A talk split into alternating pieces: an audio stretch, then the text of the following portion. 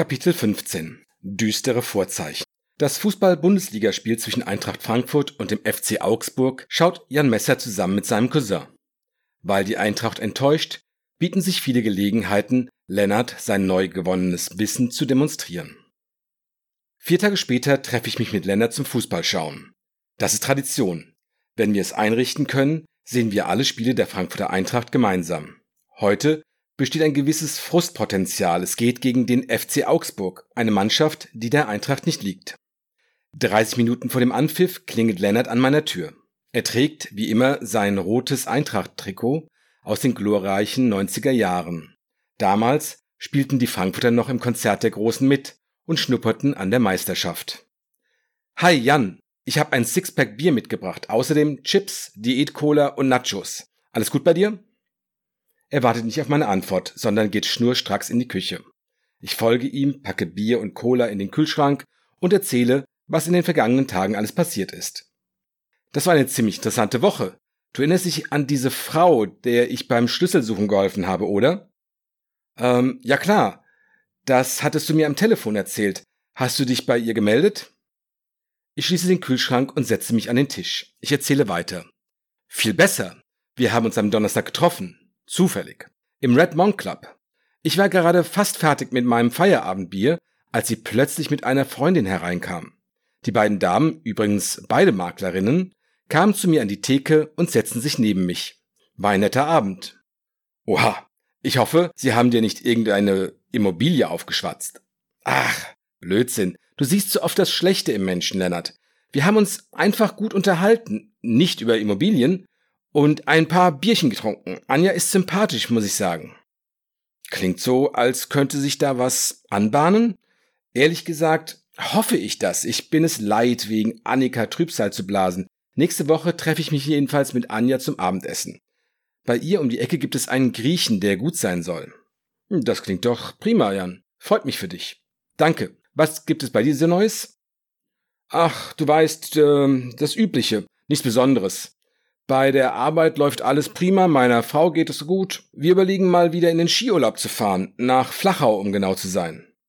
Bei Lennarts Worten muss ich schmunzeln. Du und Skiurlaub? Ist der Wintersport nicht viel zu gefährlich? Ach, na ja, auf dem Schlitten wird uns schon nicht viel passieren. Äh, zudem wollen wir ein paar schöne Wanderungen unternehmen. Da ist das Verletzungsrisiko ebenfalls gering. Na, ich bin gespannt. Apropos Verletzung, wir spielen heute ohne Philipp Kostic nicht gerade die besten Voraussetzungen. Oh, da hast du recht. Und das auch noch gegen Augsburg. Von den letzten vier Spielen haben wir drei verloren. Du schaffst es immer wieder, mir Mut zu machen, lieber Lennart, sage ich in der Hoffnung, dass heute alles anders wird. Dann schalte ich den Ton lauter, Stadionatmosphäre, zumindest ein kleines bisschen. Eine Stunde später sind wir ernüchtert. Die Eintracht macht das Spiel, ist in der Abwehr aber zu anfällig und liegt nicht ganz unverdient 0 zu 2 im Rückstand. In der Halbzeit gehen wir in die Küche, wo ich am offenen Fenster eine Zigarette gegen den Frust rauche. Lennart belehrt mich mal wieder, wie ungesund dieses Laster ist, wechselt dann aber sehr schnell das Thema. Wie läuft es jetzt eigentlich mit deinem Vorteil digital? Hast du mit diesem Bering gesprochen? Hab ich. Es geht voran, kann ich sagen. Ich habe mittlerweile einen guten Eindruck davon, wie ich die Ziele des Kapitäns erreichen kann. Was hat Herr Bering dir erzählt?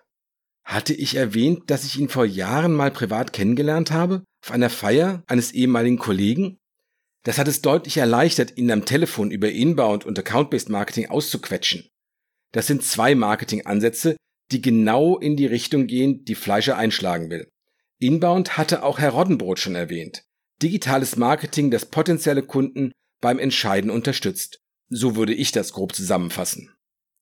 Lennart kratzt sich am Kopf. Das klingt ganz schön kryptisch. Hm, fangen wir mit Inbound Marketing an oder besser mit Outbound Marketing. Hast du davon mal was gehört? Ne, bei meiner Arbeit habe ich mit dem Marketing nicht viel am Hut. Das ist nicht meine Welt. Na gut, also Outbound Marketing, das ist im Grunde genommen klassisches Marketing. Outbound bedeutet abgehend, abfahrend, Jan, nach außen wie ein Zug, der den Bahnhof verlässt. Naja, das ist eigentlich nicht das, was ich meine, Lennart. Nimm zum Beispiel Postwurfsendungen, Werbung in Zeitschriften, TV-Spots, Facebook-Anzeigen. Ah, ich verstehe. Du meinst bestimmt auch Werbeplakate, die gute alte Litfaßsäule. benannt nach ihrem Erfinder, dem renommierten Verleger Ernst Litfass, der Lennart, das spielt jetzt keine Rolle. Das Spiel geht gleich weiter. Also, wo war ich? Outbound Marketing. Es ist gewissermaßen wie ein ausgehender Anruf, und zwar vom Anbieter. Siehst du zum Beispiel gerade fern, kommt irgendwann eine Werbeunterbrechung. Damit wenden sich Unternehmen mit ihren Angeboten direkt an dich. Auf die gleiche Weise funktionieren auch Online-Anzeigen. Du surfst auf irgendeiner Seite und siehst früher oder später eine Werbung, die dich in dem Moment vermutlich nicht interessiert. Ja, verstanden. Outbound. Ein Unternehmen versucht, meine Aufmerksamkeit zu erlangen. Was ist dann Inbound? Inbound Marketing ist aus Sicht des Unternehmens wie ein eingehender Anruf. Ein Anbieter stellt Content online, zum Beispiel einen Blogbeitrag, eine Infografik, ein Whitepaper oder ein E-Book. Die Leute recherchieren und stoßen von sich aus auf diesen Content. Ah, Content kenne ich tatsächlich. Ich wurde vor einem halben Jahr als Experte für einen Blogbeitrag interviewt. Zu meiner Schande muss ich gestehen, dass mir die Hintergründe damals nicht so wichtig waren. Dass wir Content produzieren, war mir immerhin bewusst. Möglicherweise setzt ihr auch auf Inbound Marketing, ohne dass du es weißt. Der Grundgedanke ist jedenfalls, dass potenzielle Kunden online nach Informationen recherchieren, um eine Lösung für ihr Problem zu finden. Ein Problem, das man mit dem Angebot des Inbound-Anwenders lösen könnte. Dabei stoßen Kunden auf Informationen, die auf deren Webseite zu finden sind. Die sind zwar kostenlos, manche davon, natürlich die besten, bekommen Besucher allerdings nur, wenn sie sich registrieren. Content gegen Kontaktdaten. Darauf läuft es hinaus. Der neue Kontakt wird danach von eurem Vertrieb angerufen.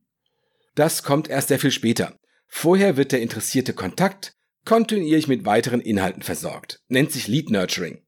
Das würde jetzt zu weit führen. Die zweite Halbzeit geht gleich los. Sehr gut, Jan. Ich glaube, heute passiert noch etwas. In den letzten fünf Spielen zwischen uns und Augsburg sind nach der Halbzeit insgesamt elf Tore gefallen, mehr als zwei im Schnitt. Vielleicht fallen die heute endlich mal wieder für uns. Nach der Pause wird es leider nicht viel besser. Die Eintracht kommt zwar noch auf 1 zu 2 heran, mehr ist an diesem Nachmittag nicht drin. Es ist immer dasselbe gegen Augsburg. Ich glaube, beim Rückspiel gehen wir kegeln, brumme ich, während ich mir ein Glas Cola einschenke. Das hast du schon nach dem letzten Augsburg-Spiel gesagt, Jan. Du weißt genau, beim Rückspiel sitzen wir genauso wie heute vor dem Fernseher und regen uns auf. Da ich gerade genug vom Fußball habe, ignoriere ich seine Bemerkung und lenke das Gespräch wieder in Richtung Online-Marketing. Ah, wie auch immer, ich schulde dir noch eine kurze Definition von Account-Based Marketing. Ach ja, äh, richtig. Dann schieß mal los. Also, im Account-Based Marketing, kurz ABM, gehen Firmen noch einmal anders vor als beim Inbound Marketing. Dort ziehen Unternehmen mit ihrem Content grundsätzlich jeden Interessierten an. Unter den Personen, die sich registrieren, finden sich daher nicht nur potenzielle Kunden, sondern auch Studenten, Journalisten und leider auch Mitarbeiter unserer Wettbewerber. Das lässt sich wohl nicht vermeiden.